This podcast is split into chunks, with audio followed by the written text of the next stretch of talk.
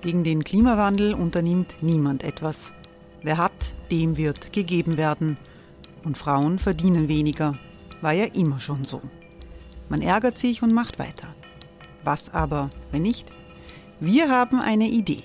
Die Falter Arena macht die Bühne frei für Menschen und Projekte, die das Land verändern. Mein Name ist Eva Konzett. Ich leite das Politikressort im Falter. Und am Sonntag, den 26. Mai, veranstalten wir im Wiener Stadtsaal die nächste Falter Arena.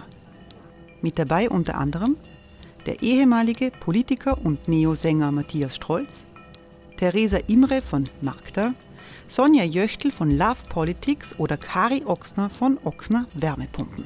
Machen statt jammern. Wir schauen uns an, wie das funktionieren kann. Kommen auch Sie vorbei. Alle Informationen und Tickets finden Sie unter falter.at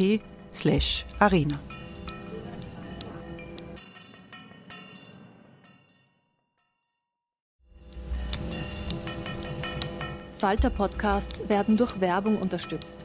Das hilft bei der Finanzierung unseres journalistischen Angebots.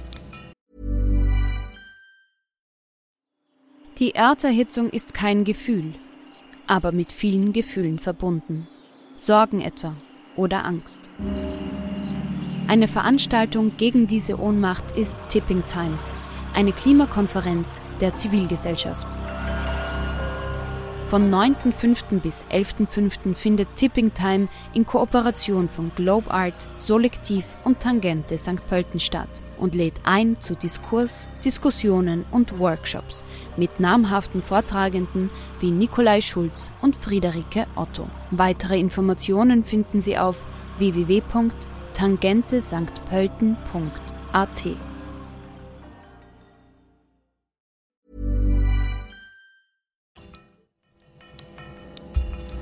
Falter Radio, der Podcast mit Raimund Löw. Herzlich willkommen, meine Damen und Herren, im Falter. Der Sturz der Diktaturen in der arabischen Welt, das war ein Einbruch. Es äh, waren Umwälzungen in der südlichen Nachbarschaft äh, Europas. Zehn Jahre später haben die Diktatoren wieder Oberwasser, aber Stabilität ist nicht eingekehrt in dieser Region. Die Jugend, die vor zehn Jahren den Gesellschaften ihren Willen aufgezwungen hat, im Augenblick zumindest den Willen zur Freiheit, den Willen gegen staatliche Willkür, den Willen zur Gerechtigkeit, der ist nach wie vor nicht verschwunden, hat man zuletzt gesehen bei den Protesten in Beirut im Libanon nach der riesigen Explosion im Hafen äh, in Beirut. Äh, in welche Richtung geht die arabische Welt? Äh, in Europa gibt es Sorge äh, um Anwachsen des Islamismus. Ist das wirklich der Fall, zehn Jahre später? Wie geht die arabische Welt mit dem Coronavirus um? Stärkt das autoritäre Regierungen und da schwächt es sie? Das alles werden wir diskutieren. Wir befinden uns in der äh, Falter-Redaktion in der Wiener Innenstadt, wo nicht nur österreichische Politik diskutiert wird und Stadtpolitik diskutiert wird, sondern öfters, als Sie denken, auch internationale Politik.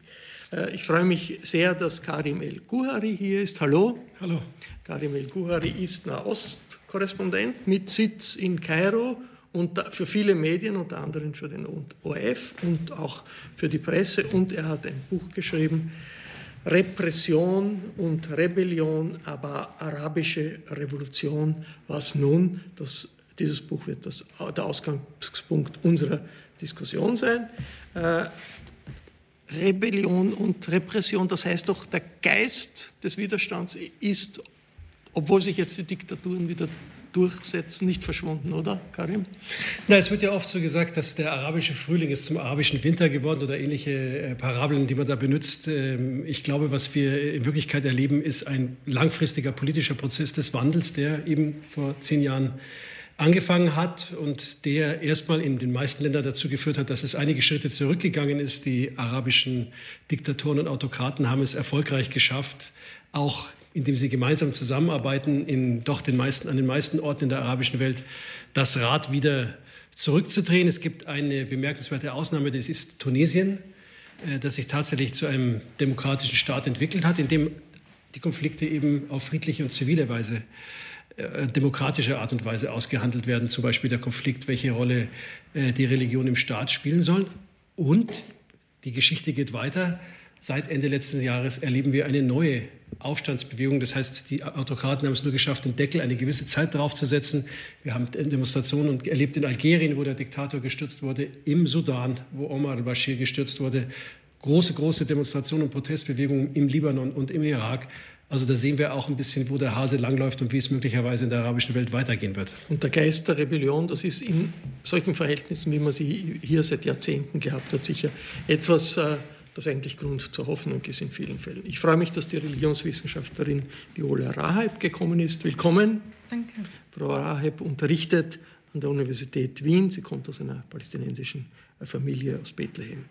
Ich begrüße Martin Staudinger. Hallo. Hallo. Martin Staudinger ist Co-Ressortchef für Außenpolitik im Profil, im Wochenmagazin Profil und ebenfalls gekommen ist Christian Ulsch. Hallo. Hallo. Christian Ulsch ist Ressortchef in der Presse für Außenpolitik. Äh, Karim, wir sind in Europa und nicht nur in Europa ganz im, im, Griff der Diskussion um die Pandemie, um den Coronavirus. Und in vielen äh, Staaten ist es so, dass das die Regierungen stützt, dass das die, auch durchaus autoritäre Regierungen stützt, weil alle die Erwartung haben, da muss eigentlich von oben äh, etwas passieren, damit unsere Gesundheit geschützt wird. Wie ist das in der arabischen Welt? Naja, zum einen hat diese Pandemie äh, natürlich erstmal diese Protestbewegungen ausgebremst, die, die letztes Jahr angefangen haben, äh, obwohl am Anfang die Demonstrationen weitergingen und die Leute gesagt haben, zum Beispiel im Irak, die Regierung ist unsere größte Epidemie, die müssen wir loswerden. Aber dann sind sie natürlich am Ende ausgebremst worden. Aber äh, ich glaube, dass diese, vor allem die sozialen Folgen dieser Pandemie ein bisschen wie ein Brandbeschleuniger wirken, wirken werden auf eine ohnehin wirklich sehr, sehr prekäre Situation, wirtschaftliche und soziale Situation, die wir in der arabischen Welt erleben. Äh, die Armutsraten in der arabischen Welt, äh, wenn man sich das genauer anschaut, äh, ein Viertel der arabischen Bevölkerung lebt in Armut. Weitere 40 Prozent, mit Ausnahme der reichen Golfstaaten, stehen vor der Gefahr, in diese Armut zu fallen. Und auf das Ganze setzt sich jetzt sozusagen noch die, die Pandemie mit all ihren Auswirkungen. Es gab Umfragen in Ägypten vor ein paar Wochen, wo die Leute gesagt haben, 70 Prozent haben gesagt, ihre berufliche Situation hat sich durch diese Pandemie verschlechtert. Und in, in Kairo, wie wirkt sich das im Alltag Und aus? Warte, warte, hat sich verschlechtert. Die Hälfte der befragten Familien haben gesagt, sie müssen sich jedes Monat Geld leihen, um durch den Monat zu kommen. Und das ist natürlich nur eine begrenzte Strategie für ein paar Monate. Und wie es sich auswirkt, kann man zum Beispiel sehen, es gab eine Studie über, über Konsum von Nahrungsmitteln. Und in Ägypten, da stellte sich heraus, dass die Menschen seit dieser Pandemie ähm, weniger Fleisch, weniger Hühnchen, weniger Fisch konsumieren und mehr Hülsenfrüchte, Reis und, äh, und Nudeln. Und es äh, liegt nicht daran, dass die Ägypter vegan geworden sind, sondern das ist ein klarer Indikator, dass die Leute wirklich ökonomisch zur Wand stehen. Äh, Viola Raib, äh, die äh, zehn Jahre, vor zehn Jahren sind Millionen auf der Straße gewesen. Mit vielen Hoffnungen war das verbunden. Was ist geblieben heute in der Bevölkerung? Ist geblieben das Gefühl, es ist möglich, etwas zu verändern, wenn wir uns engagieren? Oder ist doch nicht das Gefühl, es ist gescheitert, Depression, weil das Ganze zu einer Niederlage in vielen Ländern geführt hat? Was überwiegt?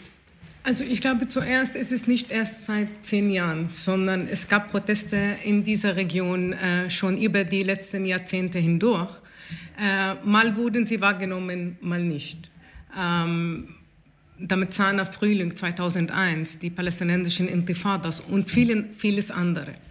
Äh, das heißt, immer wieder versuchen die Leute in diesen Ländern aufzustehen und gegen die Repressionen, gegen die Korruption, gegen die äh, miserable wirtschaftliche Lage, äh, gegen die äh, sozialen äh, Ungerechtigkeiten, gegen ähm, die Verweigerung äh, politischer Freiheiten zu protestieren und eine aktive Rolle einzunehmen. Ich glaube, dass in den letzten zehn Jahren ähm, die Mauer der Angst äh, ganz eindeutig durchbrochen wurde. Also wir, wir erleben eine Generation, die erkennt, ähm, es ist eh egal, unsere Zukunft ist eigentlich aussichtlos, also wir haben eh nichts zu verlieren. Und jetzt mit der Pandemie, äh, was Karim gerade gesagt hat, äh, zeigt sich auch, also April, Mai waren noch Demonstrationen in einigen diesen Ländern, trotz der Pandemie, trotz der äh, äh schwierigen Lage. Was geblieben ist, glaube ich, ist die Ernüchterung dass ähm, westliche Demokratien nicht wirklich für einen politischen, einen politischer Wandel in dieser Region interessiert sind. Denn sie unterstützen die Diktaturen zum einen und sie liefern Waffen in diese Region äh, und entziehen sich eigentlich einer politischen ähm, äh, Entwicklung, die äh, zu einem politischen Wandel führen kann. Martin Staudinger, warum ist das so? Die, offensichtlich haben die Europäer sich irgendwie mit den neuen Diktaturen arrangiert. Ist ein entscheidender Grund dafür, dass man die Sorge gehabt hat, bei diesen vielen Massen, die auf der Straße sind, sind viele Islamisten dabei. Also Angst vor Islamismus äh, führt das dazu, dass die Regierungen sagen, da sind uns lieber Diktatoren, Diktaturen, die dann die Leute ins Gefängnis stecken, statt, statt sie demonstrieren lassen? Ich denke schon, dass äh, diese Pax äh, Despotica, die dort herrscht, dem Westen und auch Europa natürlich lieber ist als Chaos. Äh, wenn man jetzt äh, sich ansieht, äh, die politische Stimmung in Europa, der Rechtspopulismus und so weiter, da ist natürlich immer die politische Besorgnis dabei, dass da wieder Flüchtlingsströme losziehen. Wobei man ja sagen muss, die ganze Migrations- und Flüchtlingskrise hat ja bei uns nur am Rande mit dem arabischen Frühling zu tun. Man kann das sagen, dass das Syrien war. Äh, aber ein, äh, der, der, der, größte Teil äh, der Migranten und Flüchtlinge kommt ja eigentlich zu uns jetzt aus anderen Weltgegenden. Ähm, jetzt äh, die, die Christian Ulsch, die Europäer haben sich nicht positioniert als Staaten, als Regierungen, als eine Kraft für die Freiheit der Menschen, aus Angst vor Islamismus, vor, vor, vor Flüchtlingen. Verspielen die Europäer dann nicht ein bisschen eine Möglichkeit anzuknüpfen an diesem hm, wenn ich mich positiven an, die, an, an den, dem, was die Jugend dort will? Ja, also wenn ich, wenn ich mir einen leisen Widerspruch äh, erlauben darf, wenn, ich zu, wenn ich mich zurückerinnere an den arabischen Frühling, ist man da schon auch in, in europäischen Staatskanzleien davon ausgegangen, äh, dass da jetzt so äh, sozusagen die Freiheit Einzug hält in der Region. Und ähm, nämlich ausgehend von Tunesien, da gab es natürlich auch Unterstützung äh, für die, für die Bewegung in, in Ägypten. Dann auch Syrien. Syrien will ich nicht ausschließen aus dem arabischen Frühling. Letztlich ist der Beginn der Auseinandersetzungen, lässt sich auch auf die, die Proteste, äh, die niedergeschlagen wurden, in Syrien zurückführen. Auch da gab es am Anfang, weil es geheißen hat, keine Unterstützung, haben sich ja eigentlich alle äh, europäischen Regierungen festgelegt, na, mit Assad wollen wir nicht mehr reden. Ja. Und wenn man jetzt so hinter den Kulissen äh, fragt, in so manchen äh, Außenministerien wünschen sich eigentlich viele äh, äh, eine Situation zurück, wo man mit dem Diktator der mittlerweile hunderttausende Menschen auf dem Gewissen hat, natürlich ins Gespräch kommt. Ja. Also es ist so ein bisschen so eine, eine Ernüchterung auch äh, in Europa und es hat Einzug gehalten, äh, eine, eine Art Realpolitik, würde ich sagen, oder auch ein Pragmatismus. Ja. Was mich, wenn ich das noch anfügen darf, wirklich erstaunt im Nachhinein ist, dass ja im Zuge des arabischen Frühlings und dann vor allem durch Syrien ja ganz deutlich äh, geworden ist, dass Europa direkt betroffen ist von allem, was in der Region passiert. Also das, das ist absolut unsere Nachbarschaft. Ist doch eine Lektion der Sonderklasse gewesen, dass in diesem äh, Herbst 2015 äh, eine Million Flüchtlinge quer durch Europa gegangen sind. Und manchmal wundere ich mich, warum gerade auch ein ein Land wie Deutschland, das, das wirtschaftlich und politisch so stark ist, letztlich äh, so wenig äh, Engagement zeigt. In der Außenpolitik. In der Außenpolitik in der Region. Also wir sind, ja, bitte. Darf, darf, ich darauf was? Bitte, ja, ich, ich, möchte dann auch wissen, wie das mit dem Islamismus wirklich ist. Ja, also das hängt ja auch miteinander, alles miteinander zusammen. Bitte, Karim El Also die Gleichung europäischer Politik war immer schon und zwar vor dem, was wir arabischen Frühling nennen, was ich die Arabellion nenne, und nachher immer die gleiche, nämlich arabische Autokraten ist gleich Garant für Stabilität. Äh, das war vor den Aufständen so und es war nach den Aufständen sofort auch wieder so. Ähm, diese Diktatoren wissen natürlich, wie sie sich Richtung Europa vermarkten. Und sie haben zwei wichtige Vermarktungsargumente. Das erste ist, sie sagen, wir sind die Vorreiter in eurem Antiterrorkampf. Und das Zweite, was Sie jetzt neuerdings sagen seit ein paar Jahren, wir sind eure Partner äh, um Flüchtlinge davon abhalten, übers Mittelmeer zu fahren. Man muss nur, glaube ich, einmal um die Ecke schauen, um zu sehen, wie falsch diese Argumente sind. Denn letztendlich sind es diese arabischen Autokraten, die schneller für Terrorismus sorgen, als sie ihn jemals bekämpfen können. Sie sind die Ursache für die Radikalität, die wir erleben. Zum Beispiel ein Beispiel, ich habe mich vorgestern mit jemandem unterhalten, äh, dessen, der Neffe seit ein paar Jahren in Ägypten im Gefängnis sitzt. Und das war ein junger Mann, der äh, ganz normal war, er war eigentlich relativ unpolitisch, wurde bei einer Demonstration äh, festgenommen und der ist in diesen ägyptischen Gefängnissen inzwischen total gehirngewaschen. Das ist ein, der ist ein absoluter radikaler Islamist. Seine Schwester hat Angst, ihn im Gefängnis zu besuchen, weil er immer vorschreibt, was sie alles zu machen hat. Diese, diese Diktaturen und diese Art und Weise, wie sie mit den Leuten umgehen und ihnen kein Mitspracherecht geben und sie ins Gefängnis stecken und foltern, produzieren Terrorismus schneller, als sie ihn jemals bekämpfen können. Und sie sind auch diejenigen, die für die Konflikte verantwortlich sind, die dann für die Flüchtlinge übers Mittelmeer sorgen. Und gleichzeitig verkaufen sie sich als Partner äh, im, im, im, Kampf gegen Flüchtlinge. Christian, Karim, äh, du hast beschrieben, der Lieblingsautokrat der Europäer ähm, wird stellt sich da als Antiterrorkämpfer und hält Flüchtlinge davon ab, nach Europa zu kommen. Ja, der Bundeskanzler ein Kurz war in Ägypten. Ja, aber ein, ein solcher, ein solcher war natürlich Gaddafi. Gaddafi hat diese zwei Eigenschaften unterstützt. Was ist passiert äh, 2015? Es gab äh, ausgehend von Frankreich eine, eine Militärintervention äh, aus, äh, also der Luftwaffe. Und man muss dann im Nachhinein dann schon sagen, das Ergebnis dieser Intervention ist natürlich eine Katastrophe am, am, am Boden. Also es war wenig, es war wenig durchdacht. Also man hat sich nicht keine Gedanken gemacht, was ist eigentlich, äh, wenn Gaddafi nicht mehr da ist, brauchen wir da eigentlich äh, dann auch äh, Boots on the ground, also Soldaten dort?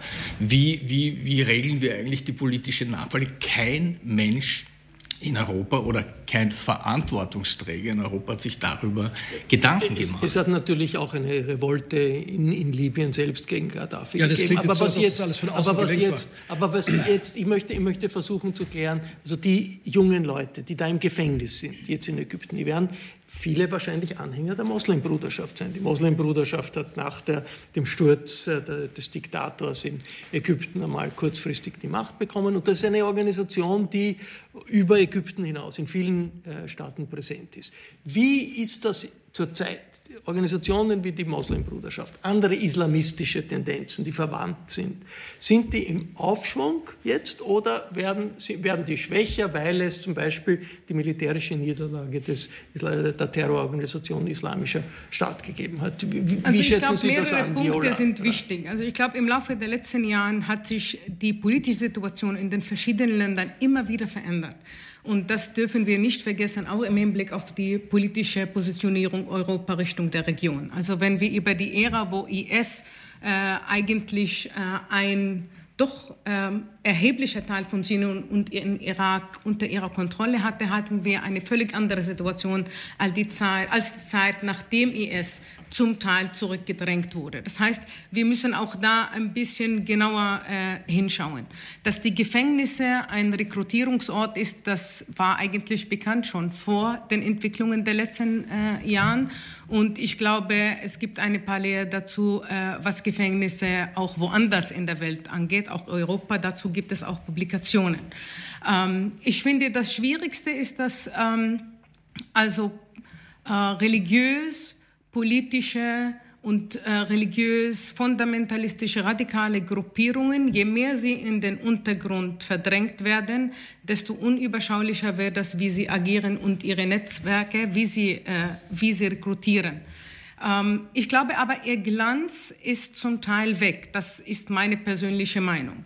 Wenn wir jetzt sehen, es gab ein, eine Erhebung vom Arab Barometer gerade vor äh, kurzem, die beweist, dass die Mehrheit der Leute, die auf die Straße gegangen sind, eigentlich eher säkuläre Tendenzen haben.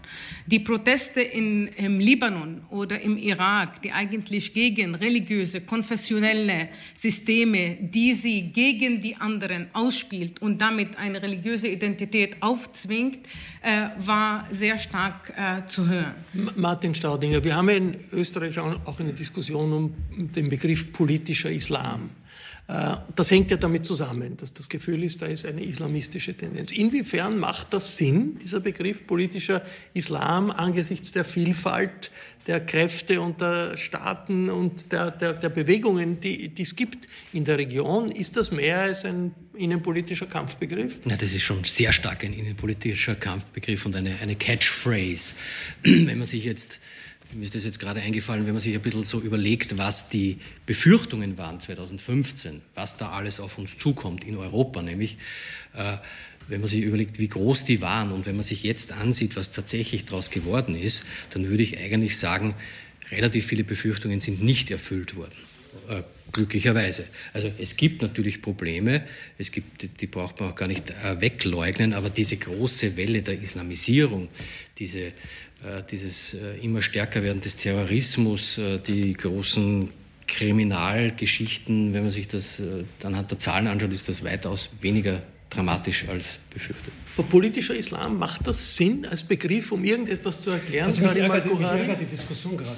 Naja, aber Weil wir wieder, wir, wir, wir, wir, wir schauen das ist ja eine Diskussion, Region, die in Österreich. Ja, ja, wir schauen, auf, so wir schauen wieder in, auf die gleiche Art und Weise auf diese Region, wie wir das immer gemacht haben und nehmen nicht zur Kenntnis, was du gerade gesagt hast, dass sich diese Region tatsächlich verändert. Wir haben, ähm, wir haben ein, eine Verschiebung Gerade bei jungen Menschen, und wir dürfen nicht vergessen, junge Menschen in dieser Region machen 60 Prozent der Bevölkerung aus, unter 30. Ja?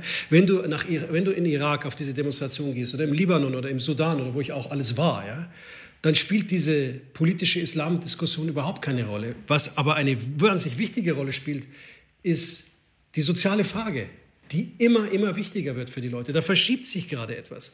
Gerade im Libanon und im Irak, die Leute, die auf die Straße gehen, gehen gegen ein System auf die Straße, in der Religion und Religionszugehörigkeit im Mittelpunkt der Politik stehen. Und da verschiebt sich was. Die religiöse Identität dieser jungen Menschen im Irak und im Libanon zum Beispiel, äh, die wird weniger wichtig und ihre soziale Identität wird wichtiger. Oder anders gesprochen, ein junger schiitischer Arbeitsloser im Irak merkt, dass er viel mehr gemeinsam hat mit einem jungen sunnitischen Arbeitslosen als mit seiner eigenen konfessionellen und politischen Führung, die er einfach nur so wahrnimmt, dass sie in ihre eigenen Taschenwirtschaften korrupt sind und einen total dysfunktionalen Staat auf den Weg gebracht haben. Das heißt, diese soziale Identität spielt eine immer, immer größere Rolle. Ich nenne es in diesem Buch, nenne ich es die, die unselige arabischen, drei arabischen Weggefährten. Armut, Ungleichheit und Machtlosigkeit. Und die soziale äh, äh, Komponente spielt eine immer wichtigere Rolle. Und, und, und sozusagen, was, was können Menschen heute machen? Sie haben vier Optionen. Sie können entweder äh, sagen, äh, okay, ich äh, gebe mich als stillschweigender Besiegter, ich kann nichts verändern. Sie können sagen, ich werde radikal und äh, werde zum Terrorismus, zum Terroristen. Sie können sagen, ich hau ab und flüchte nach Europa oder Sie können auf die Barrikaden gehen. Das sind eigentlich die einzigen vier Optionen, die Sie haben. Burrow is a furniture company known for timeless design and thoughtful construction and free shipping, and that extends to their outdoor collection. Their outdoor furniture is built to withstand the elements, featuring rust-proof stainless steel hardware, weather-ready teak, and quick-dry foam cushions. For Memorial Day, get 15% off your Burrow purchase at burrow.com slash ACAST and up to 25% off outdoor. That's up to 25% off outdoor furniture at burrow.com slash ACAST. Christian Lutsch, sehen äh, die europäische Regierung, die österreichische ist ja dann nicht allein, die Entwicklung in unserer Nachbarschaft da durch eine gefärbte, durch Vorurteile gefärbte Brille mit politischer Islam und, und, und den Slogans, die damit in, in, Verbindung sind? Ich weiß gar nicht, ob, das, ob die gesamte Region durch diese Brille gesehen wird. Ähm, ich habe das Gefühl, äh, und das, da sehe ich ein wirkliches Problem, dass halt äh, Europa wahnsinnig mit sich selbst beschäftigt ist, äh, seit sicherlich mehr als zehn Jahren, spätestens seit der Finanzkrise, jetzt wieder mit der Corona-Epidemie. Europa hat in Wirklichkeit keine Außenpolitik. Es sind kleine Versatzstückchen von Außenpolitik. Und gerade für den Nahen Osten gibt es so etwas nicht. Man muss sich, ich möchte auch kurz auf das Beispiel Libyen äh, zurückkommen. Das muss man sich einmal vorstellen dass zwei Gründungsstaaten der Europäischen Union da auf unterschiedlichen Seiten in diesem Bürgerkrieg engagiert Frankreich sind. Frankreich unterstützt eine Regierung, Italien, Italien eine die, andere Regierung. Die andere, und das, ist doch, das ist doch eigentlich äh, unglaublich. Ja? Und da, ich, ich denke mir, da waren, wir, da waren wir auch schon weiter in Europa, es ist auch vielleicht auch aufgeschlossener in Europa. Und, und klar, das ist vor allem auch diese Flüchtlingskrise dann einen Haufen Ängste äh, äh, ausgelöst, aber mit Ängsten, Ängste können keine Analyse ersetzen. Mhm. Also darum bin ich schon auch äh, dafür, dass man da genauer hinschaut, äh, wie, wie Karim und Viola gesagt haben. Ja. Wobei äh, ich mir nicht ganz sicher bin, ob, aber das könnt ihr besser sagen, ja, ob es dann wirklich auch äh, überkonfessionelle Organisations- Prinzipien und Einheiten gibt oder ob nicht immer noch, ob jetzt im Libanon oder im Irak dann letztlich die Konfession prägend ist, welcher politischen Kraft man sich anschließt. Eine äh, neue Entwicklung, die es äh, in den letzten Monaten gegeben hat, äh, betrifft Israel, wo die, äh, die sehr autoritär regierte Staaten im arabischen Golf diplomatische Beziehungen mit Israel aufgenommen haben. Und unterstützt von Donald Trump, unterstützt äh, von den USA. Inwiefern, Karim, Verändert das wirklich etwas in der Dynamik zwischen Israel und der arabischen Welt? Also was es nicht ist, ist sozusagen die große Friedensinitiative, denn die, das eigentliche Problem der Palästinenser wird ja sozusagen dadurch äh, vermieden. Also man versucht sozusagen, Netanyahu versucht so eine Art 22-Staaten-Lösung. Also ich mache äh, diplomatische Beziehungen mit äh, allen arabischen Ländern statt einer Zwei-Staaten-Lösung die Zwei-Staaten-Lösung sozusagen palästinensischer Staat neben äh, Israel. Also das ist eigentlich sozusagen der Versuch, das ein, ein, ein, eigentlich, eigentlich, ich finde ich find es als ein gigantisches Ablenkungsmanöver vom eigentlichen vom eigentlichen Problem. Die, die, Erwartung der israelischen Regierung, auch der Amerikaner, ist ja, dass letztlich auch Saudi-Arabien dann Demokra äh, diplomatische Beziehungen mit Israel aufnehmen wird. Das wäre schon etwas, man kann sagen, äh, Golf, äh, kleine Golfstaaten, die totalitär regiert werden, sehr autoritär regiert werden, das bewirkt nicht so viel. Aber Saudi-Arabien ist ja schon eine, eine, eine Macht. Viola Raib, was, was, was naja, macht das, also, diese Anerkennung? Also mehrere Punkte. Ich glaube, glaube, ähm, wir dürfen uns nicht täuschen. Es ist eigentlich schon längst im Gange. Die Beziehungen waren da, egal ob wirtschaftlich oder diplomatisch. Die waren nur unter dem Teppich gekehrt. Jetzt sind sie offiziell. Insofern finde ich das ein positiver Schritt, weil diese Heuchelei ist einmal weg. Das Zweite ist, das bricht diese äh, ewige äh, Idee von äh, arabischen Brüderstaaten in Anführungszeichen, jetzt aus der Sicht der, einer Palästinenserin weil ich glaube, die sind nur im Sinne, also ich sage immer im biblischen Sinne Brüder, dass sie sich gegenseitig die Köpfe zerhauen, was anderes nicht am Rande bemerkt. Das Dritte ist, man schließt Frieden mit Staaten, mit denen man eigentlich nie im Krieg war und feiert das groß und wir sind bewegt. Ja? Und viertens, und ich glaube, das ist entscheidend, die, also es kommen mehr Waffenlieferungen durch dieses Abkommen auch in dieser Region, die total unstabil ist. Wir haben aber, und das ist bis jetzt noch nicht angesprochen, neue Regionalkräfte in der Region, die mitmischen. Egal, ob es jetzt die Türkei, wenn wir über Libyen zum Beispiel reden, oder Irak oder Syrien. Wir haben den Iran, wir haben Russland, wir haben neue Kräfte, die alles neu mischen. Und insofern glaube ich, die, diese Region verschiebt sich tatsächlich auf enorm vielen Ebenen. Ja? Christian Ulsch, ist das ein Erfolg für Donald Trump, der bedeutsam ist, diese Anerkennungsgeschichte, dass zwei arabische Staaten zusätzlich zu Jordanien und Ägypten Israel anerkennen diplomatisch? Ja, es, ist, es, ist, kein großer Durchbruch, aber ich meine, sorry, ich, ich finde, dass es schon ein Fortschritt ist und nicht nur, weil es ein Ende der Heuchelei ähm, ist, sondern weil, weil es eine Normalisierung äh, gibt der Beziehung zwischen einzelnen Staaten. Man darf ja auch nicht vergessen, auch wenn das gleich mal dann wieder relativiert wurde von dem israelischen Ministerpräsidenten Netanyahu, aber sozusagen als Gegenleistung ist zumindest an on hold gesetzt die äh, Annexionspläne im, im Westjordanland. Also die, das, der Deal ist, wir verschlechtern eure Situation nicht, wenn ihr ja, aber ja, naja, aber ich meine, was, was, was, was spricht eigentlich äh, dagegen? Saudi-Arabien macht jetzt eh nicht mit, weil Saudi-Arabien spielt diesen, diesen Trumpf noch nicht aus und sie sagen, okay, äh, wir, wir normalisieren die Beziehungen erst wenn es eine Einigung gibt mit den, mit den Palästinensern. Ich glaube, das, hat mehr, inner, das hat mehr was, mit inner Aber was kann man dagegen, also jetzt wirklich, ich frage euch, was kann man dagegen äh, daran aussetzen, äh, dass Israel jetzt äh, bessere Beziehungen hat zu jetzt mehr oder minder äh, bedeutenden Staaten in der Region? Was ist schlecht daran? Karim, ist was schlecht daran? Oder es, ist es, es, es nicht sehr wichtig vielleicht? Ich sag mal so, es wird eine Riesenshow daraus gemacht. Ja. Was äh, etwas, was, wie gesagt, schon irgendwie äh, eigentlich in Wirklichkeit schon längst der Fall war. Und es lenkt ab vom eigentlichen Problem. Und es torpediert die arabische Friedensinitiative, wo diese Staaten mit die nicht, Initiatoren die, nicht, die nie wahnsinnig viel zusammengebracht hat. Ist egal, die Europäer, ja. wie sehr äh, äh, Martin Staudinger sind die Europäer noch hinter der Idee einer Zwei-Staaten-Lösung wirklich? Glauben Sie noch dran? Also Israel neben einem Palästinenserstaat oder ist das sozusagen so, so, gehört das zu Sonntagsreden? Wenn ich mir anschaue, was in letzter Zeit passiert ist, glaube ich nicht, dass Sie daran glauben. Also ich sehe da keine Bewegung in diese Richtung, oder? Die, die Palästinenser heißt das nicht auch, dass die Palästinenserfrage aus in der Prioritätenliste der arabischen Welt abgerutscht ist? Was schlimm ist für die Palästinenser wahrscheinlich, aber eine Realität ist, Karim Man muss aufpassen, wessen Prioritätenliste. Wir haben äh, sozusagen äh, Herrscher und Regierungen, ja, definitiv. Genau. Wir haben die Menschen, das ist nochmal eine andere Frage.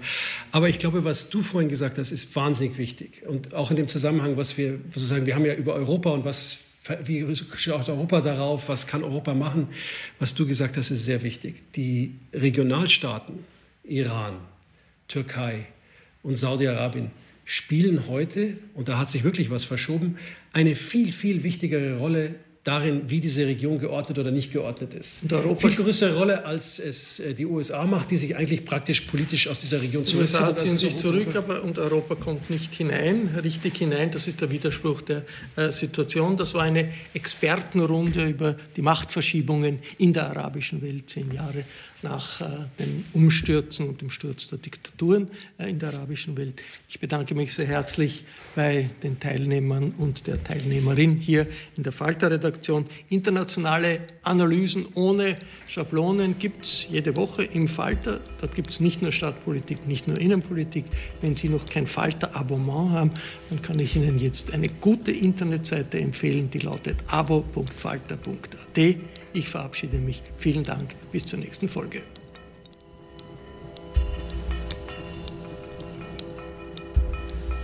Sie hörten das Falterradio, den Podcast mit Raimund Löw.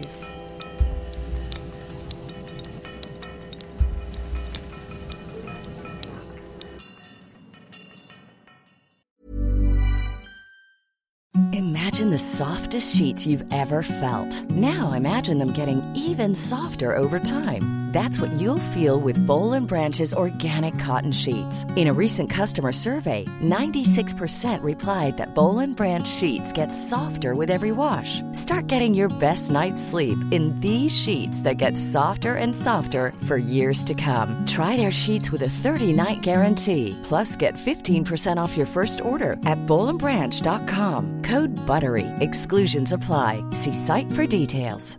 Planning for your next trip? Elevate your travel style with Quince. Quince has all the jet setting essentials you'll want for your next getaway, like European linen, premium luggage options, buttery soft Italian leather bags, and so much more. And is all priced at 50 to 80% less than similar brands. Plus, Quince only works with factories that use safe and ethical manufacturing practices. Pack your bags with high-quality essentials you'll be wearing for vacations to come with Quince. Go to quince.com/pack for free shipping and 365-day returns.